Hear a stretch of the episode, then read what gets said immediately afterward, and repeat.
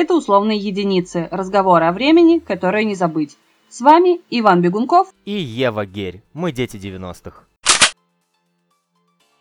Первое, что приходит в голову, говоря об игрушках 90-х, это пружинка радуга или слинки, гипнотизирующая разноцветная вещица.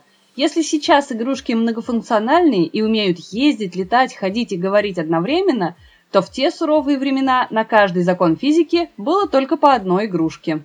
Да ладно тебе.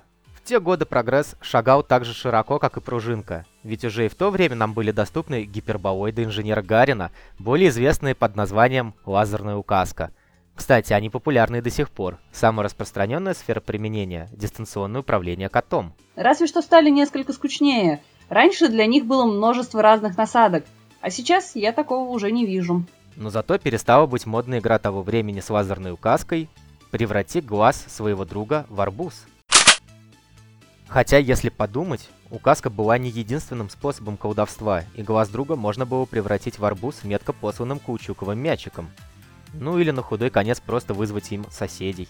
А если мы опасались гнева соседей, нам на выручку всегда приходил старый добрый лизун.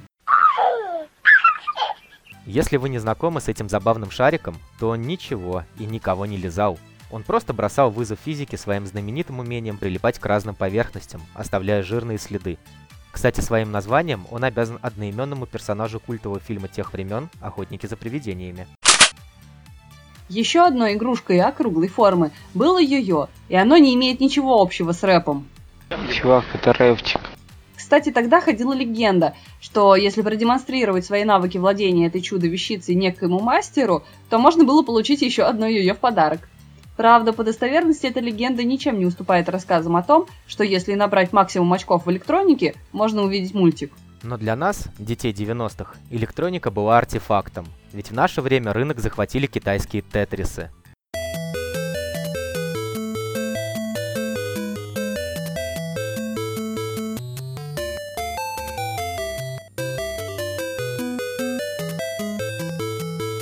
При этом они тоже имели уровни крутизны, ведь разные модели отличались количеством игр. Были и такие, где даже можно было поиграть в танчики.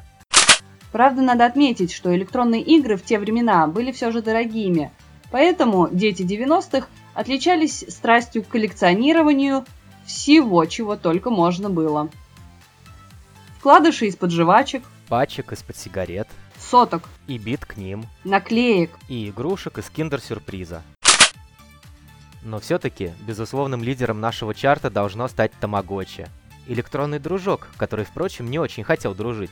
Большую часть времени он посвящал попрошайничеству еды, сну и бесконечным смертям. Теперь эти функции выполняют чихуахуа и йоркширские терьеры. Это были условные единицы. Передача, которую невозможно забыть.